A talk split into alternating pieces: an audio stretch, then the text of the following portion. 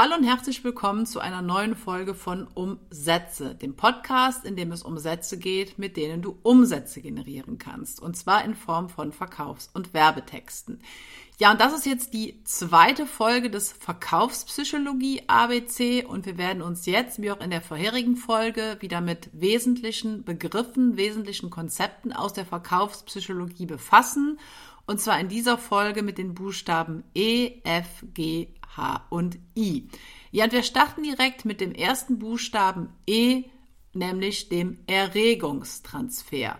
Und der Erregungstransfer meint ein Phänomen, nachdem die Emotion, die man in einer ersten Situation empfindet, nicht abklingt, sondern aufrechterhalten bleibt und dann gleichfalls bzw. ebenfalls die nachfolgende Situation beeinflusst. Und dieses Phänomen tritt vor allen Dingen dann auf, wenn wir einen Kauf getätigt haben. In der, in der Regel ist es so, dass wenn wir etwas gekauft haben, zunächst einmal positive Emotionen empfinden. Also so sollte es zumindest im Normalfall sein, weil wenn wir keine positiven Emotionen nach einem Kauf empfinden, dann ist normalerweise etwas schiefgelaufen sozusagen. Und mit positive Emotionen meine ich jetzt nicht, dass man äh, in Jubel ausbricht, das nicht, aber wir haben zumindest eine positive Grundstimmung, weil wir ja normalerweise Dinge kaufen, die wir brauchen, die wir wollen, die ein Problem lösen, die uns einen Wunsch erfüllen.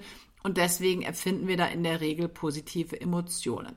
Und der Erregungstransfer besagt jetzt, dass wir diese Emotionen nutzen können als Marketer, als Unternehmer, als Copywriter, als Verkaufstexter, um die, ähm, um uns, sage ich mal, diese Emotionen zunutze zu machen und einen weiteren Kauf auszulösen. Das bedeutet, wenn die Emotionen, die unsere Käufer nach einem ersten Kauf haben, ihre Wahrnehmung beeinflusst, ihre Entscheidung beeinflusst, ihre Handlung beeinflusst, dann können wir dafür sorgen, dass nach der abgeschlossenen Kaufsituation diese Emotionen in einer weiteren Kaufsituation sehr handlungsleitend bzw. kaufstimulierend wirken können. Und deswegen ähm, predigen wir als Online-Marketer sozusagen auch sehr oft, ähm, dass man den Kunden nach dem ersten Verkauf noch einen zweiten Verkauf anbieten sollte, nämlich den sogenannten Upsell. So bezeichnen wir das im Marketing. Und wahrscheinlich hast du den Begriff auch an der Stelle schon einmal gehört. Und der, die, oder Upsells funktionieren deswegen so gut, weil der Erregungstransfer, den Menschen haben nach einem ersten Kauf, dafür sorgt, dass die Emotionen, die sie, die sie durch den ersten Kauf empfinden, dann auch den zweiten Kauf positiv beeinflussen. Und es ist einfach wesentlich leichter, einem bestehenden Kunden ein weiteres Angebot zu verkaufen, als ein erstes Angebot an einen neuen Kunden. Einfach aufgrund der bereits erzeugten Emotionen. Das heißt, hier gilt so ein bisschen im übertragenen Sinne das Motto, nach dem Verkauf ist vor dem Verkauf. Du solltest dir also einfach überlegen, wenn du jetzt äh, deinen Leser durch deinen Verkaufstext dazu gebracht hast, dein Produkt, deine Dienstleistung zu kaufen, ob du nicht die Möglichkeit hast, auch noch ein zweites Produkt oder vielleicht einen ergänzenden Bestandteil deiner Dienstleistung als Upsell anzubieten. Ne? Weil, wie gesagt, wenn wir etwas gekauft haben, empfinden wir positive Emotionen und diese positiven Emotionen können dann einen zweiten Verkauf, einen zweiten Kauf begünstigen. Und dieses Prinzip solltest du dir natürlich zunutze machen, weil du dadurch deinen Kundenwert erhöhen kannst. Du kannst dadurch die Anzahl deiner Verkäufe erhöhen und natürlich dann in der Folge dann auch die Höhe deiner Umsätze. Ja, kommen wir zum Buchstaben F, nämlich dem Framing. Und Framing ist ein psychologisches Phänomen, nachdem unterschiedliche Formulierungen einer Aussage, die aber den gleichen Inhalt haben, das menschliche Verhalten unterschiedlich beeinflussen. Und ja, die Bezeichnung Framing kommt vom englischen Substantiv frame und das bedeutet Rahmen. Und übertragen auf Framing bedeutet das, dass der Rahmen, den du setzt, die, äh, das Verhalten, die Entscheidungen, die Handlungen deiner Leser unterschiedlich beeinflussen kann. Und auch hier einfach mal ein Beispiel, damit du dir das Ganze auch so in der Praxis ein bisschen besser vorstellen kannst. Stell dir einfach mal vor, du würdest einen Rabatt von 50 Prozent auf dein Angebot anbieten. Dann hättest du zwei Optionen, das Ganze zu kommunizieren. Du könntest sagen, Option A, heute bezahlst du 50 Prozent. Du könntest aber Option B auch sagen, heute sparst du 50 Prozent. So, der Inhalt dieser beiden Aussagen ist ja komplett gleich, nämlich dass man 50 Prozent weniger bezahlt. Aber, und das ist jetzt das Entscheidende, und da kommt jetzt das Phänomen des Framings zutage, die Option heute sparst du 50 Prozent assoziiert mehr Ersparnis als Verlust, während die Option heute bezahlst du 50 Prozent mehr Verlust als Ersparnis assoziiert. Obwohl der Inhalt komplett gleich ist, wird aber durch das unterschiedliche Verb, nämlich bezahlen bzw. sparen, ein ganz unterschiedlicher anderer Rahmen gesetzt. Und dieser Rahmen kann dann Einfluss darauf haben, wie deine Leser handeln, wie deine Leser sich entscheiden. Das heißt, gerade bei der Angabe von Zahlen kann Framing eine ja sehr gute Möglichkeit sein, positiv auf deinen Interessenten einzuwirken. Ne? Jetzt einfach mal ein bisschen überspitzt gesagt, anstatt zu kommunizieren, dass nur drei von zehn Teilnehmern deines Coachings keine Ergebnisse erzielt haben, klingt es natürlich viel besser, wenn du sagst, dass sieben von zehn Teilnehmern Ergebnisse erzielt haben. Ne? Auch hier ist der Inhalt, die Aussage dahinter wieder die gleiche. Aber durch die unterschiedliche Formulierung, durch den unterschiedlichen Rahmen, den du setzt, kommt das Ganze bei deinem Leser natürlich komplett anders an. Und auch als du jetzt gerade die Beispiele von mir gehört hast, ist auch in deinem Gehirn etwas passiert. Auch du hast bestimmte Assoziationen, bestimmte Bedeutungen mit meinen Aussagen oder mit den Beispielen verbunden. Und genauso geht es natürlich an der Stelle auch deinem Leser. Und deswegen kannst du mit Framing, mit unterschiedlichen Rahmen deiner Aussage auch unterschiedliche Reaktionen seitens deiner Leser hervorrufen. Ja, kommen wir zum Buchstaben G, dem Glaubenssatz. Und Glaubenssätze sind Annahmen, die Menschen über sich selbst, über andere Personen oder äh, über bestimmte Sachverhalte haben und, und das ist entscheidend, an die sie glauben. Ne, deswegen auch der Begriff Glaubenssatz. Und zwar unabhängig von dem Wahrheitsgehalt der Aussage oder der, der, des Sachverhaltes. Das heißt, Glaubenssätze sind wirklich Dinge, die sich in unserer Erziehung, ähm, unserer Entwicklung einfach verfestigt haben, an die wir glauben. Und da spielt es dann keine Rolle, ob dieser Glaubenssatz wirklich wahr ist oder nicht. Weil für den einzelnen Menschen, der daran glaubt, entspricht er natürlich der Wahrheit. Das ist das Entscheidende. Und Glaubenssätze können natürlich, das kannst du dir sicherlich auch denken, ähm, Verkäufen entgegenstehen. Sie können Verkäufe verhindern und damit können sie auch verhindern, dass du Umsätze generierst. Ne? Einfach mal ein Beispiel. Stell dir vor, du bietest einen Abnehmkurs an. Ich weiß, ich nutze das Beispiel Abnehmen sehr oft. Das liegt aber einfach daran, dass sich darunter normalerweise jeder etwas vorstellen kann. So, stell dir also vor, du verkaufst ein Abnehmprogramm. Dann kann es aber ja passieren, dass deine Leser, die potenziellen Kunden, davon ausgehen, dass dieses Programm ihnen nichts nützt weil sie vielleicht denken, dass sie dafür nicht den nötigen Willen haben, um das Ganze umzusetzen, dass sie vielleicht neue Gewohnheiten, die das neue Gewohnheiten, die das Programm vorsieht, aufgrund ihrer Lebensumstände nicht in ihren Alltag integrieren können, oder aber vielleicht gehen sie auch davon aus, dass ein Abnehmprogramm eh nicht funktioniert.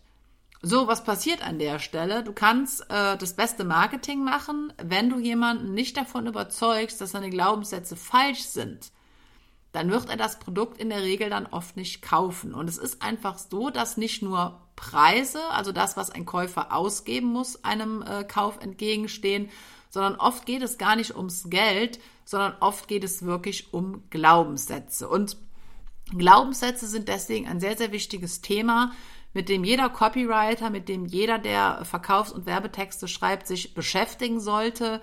Ähm, auch zu diesem Thema könnte ich jetzt stundenlang referieren, weil es einfach sehr elementar ist, ähm, sehr wichtig ist. Deswegen möchte ich jetzt aber an der Stelle zumindest kurz darauf eingehen, wie du Glaubenssätze aushebeln kannst. Also um Glaubenssätze auszuhebeln, um Glaubenssätze zumindest in ihrer Wirkung zu schwächen oder möglicherweise komplett aufzulösen, musst du natürlich erstmal wissen, welche Glaubenssätze deine Interessenten, deine potenziellen Kunden überhaupt haben. Ne? Weil nur dann hast du einen Ansatz, an dem du ansetzen kannst. Das heißt, du solltest dir zunächst einmal die häufigsten und wichtigsten Glaubenssätze aufschreiben, das als erster Schritt und dir dann anschließend überlegen, welche Argumente, welche Fakten, welche Emotionen, welche Geschichten du diesen vorhandenen Fehlannahmen entgegensetzen kannst. Und ähm, vielleicht äh, behagt es dir nicht ganz an der Stelle, die Glaubenssätze deiner Zielgruppe offen anzusprechen. Es ist aber grundsätzlich immer besser, da an der Stelle ehrlich zu sein, offen zu kommunizieren, Glaubenssätze wirklich auch zu benennen, weil das der bessere Weg ist, als wenn du es komplett verschweigst, weil deine Leser wissen ja das, wissen ja um ihre Glaubenssätze. Sie wissen ja, dass sie Glaubenssätze haben, entweder bewusst oder unbewusst. Und es ist einfach an der Stelle besser, wenn du hier nicht defensiv bist, sondern offensiv bist, die Glaubenssätze ehrlich ansprichst, weil du nur so die Möglichkeit hast, sie zu widerlegen, ne? anstatt sie komplett zu ignorieren. Wie gesagt, das ist ein Thema, was sehr umfangreich ist, was ich auch ähm, sehr noch viel umfangreicher behandeln könnte. Wichtig jetzt im Rahmen dieses Verkaufspsychologie ABC ist aber für dich erstmal zu wissen, dass Glaubenssätze ein sehr triftiger Grund sein können, dass Menschen nicht bei dir kaufen, dass es nicht immer unbedingt am Geld scheitern muss sozusagen, sondern dass hier wirklich ja innere Annahmen von Menschen den Kauf verhindern.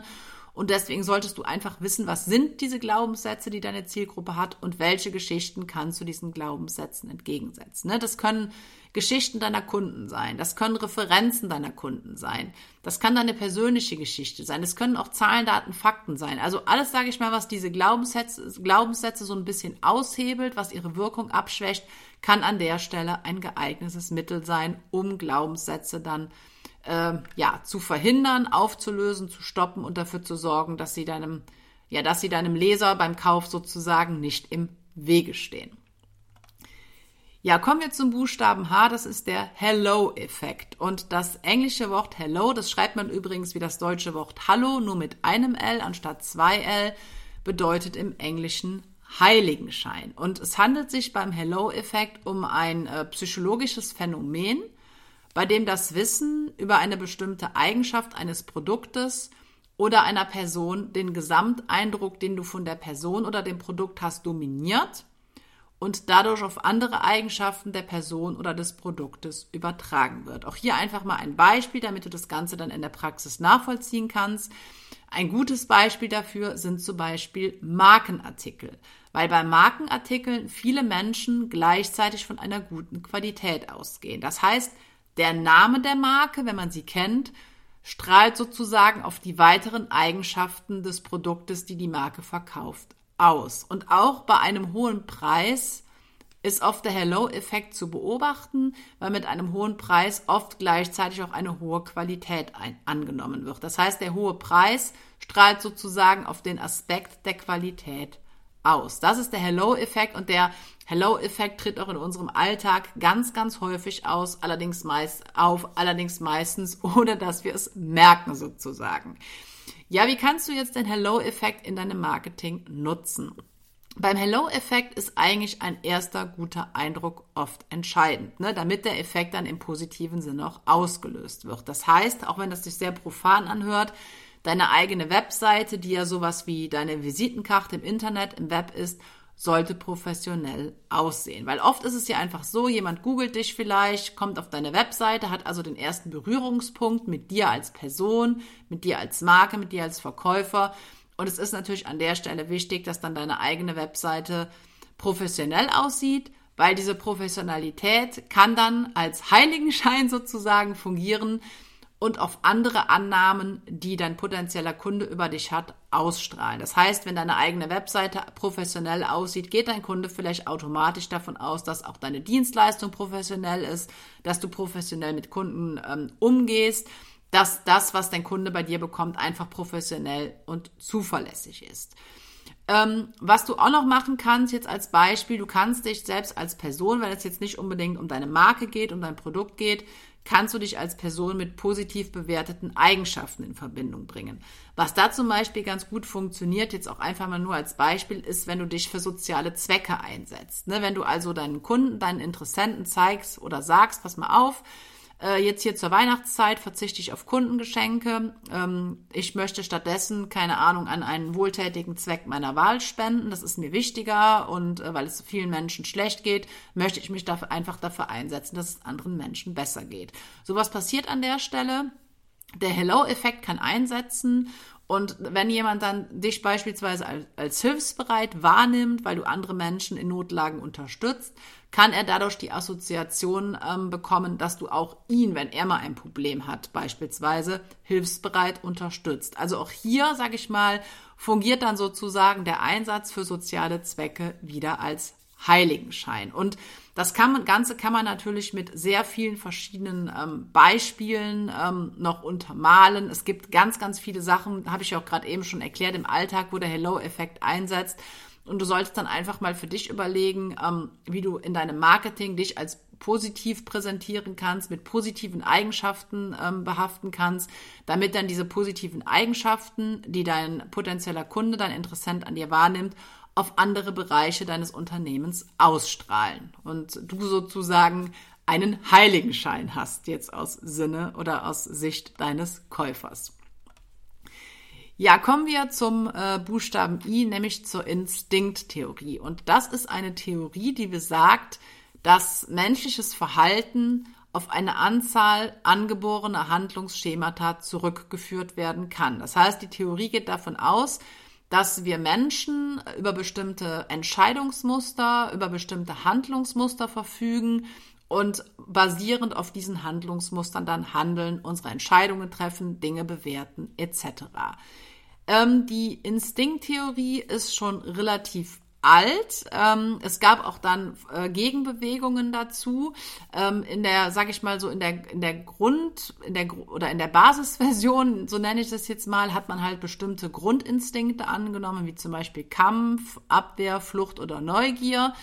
Die Theorie ist dann auch noch so ein bisschen erweitert worden und ähm, wie gesagt, es hat sich dann auch ein Gegenkonzept dazu entwickelt, das besagt, dass ähm, wir Menschen nicht nur aus Instinkten heraus handeln, also nicht nur aus angeborenen Mustern heraus, Schemata heraus, sondern dass wir auch Dinge einfach lernen im Rahmen unserer Erziehung, im Rahmen unserer ganz normalen menschlichen Entwicklung und dass wir nicht nur Instinkte haben wie Nahrungsaufnahme, Wasseraufnahme, Atmen oder Schmerzvermeidung, sondern dass wir auch einfach aufgrund dessen, was wir in unserem Leben lernen, aufgrund den Erfahrungen, die wir machen, ähm, bestimmte Motivationen herausbilden, die unserer Bedürfnisbefriedigung dienen. Und auch hier entscheidend ist das Wort Bedürfnis. Der Begriff Bedürfnis habe ich ja schon in der vorherigen Folge beim Buchstaben B ähm, näher erklärt. Da sind wir auf Bedürfnisse eingegangen. Ähm, wichtig ist, was du aus der Instinkttheorie, auch wenn sie schon ein bisschen veraltet ist, einfach mitnehmen kannst Du solltest dir immer bewusst machen, und da sage ich dir wahrscheinlich jetzt gerade an der Stelle nichts Neues, welche Instinkte in Anführungszeichen, in dem Fall welche Bedürfnisse deine Zielgruppe hat. Denn der Begriff Instinkt ist in psychologischer Hinsicht zwar uneindeutig und wird deswegen auch mittlerweile vermieden, aber dennoch können natürlich Instinkte, Bedürfnisse, Hinweise auf die handlungsleitenden Antriebe von Menschen geben. Das heißt, du solltest wirklich an der Stelle wissen, was sind die Instinkte, was sind die Bedürfnisse deiner Zielgruppe und diese dann in deinem Marketing entsprechend adressieren. Ja, das war die heutige Folge zum Verkaufspsychologie ABC. Wenn du jetzt noch mehr zum Thema Verkaufspsychologie erfahren willst, dann ist vielleicht mein Buch Verkaufsgehirn, die sieben psychologischen Ursachen, warum Menschen kaufen, für dich auch ganz interessant. Du findest den Link in der Beschreibung ähm, zu dieser Folge. Und ansonsten hoffe ich, dass wir uns dann in der nächsten Folge von Umsätze wiederhören.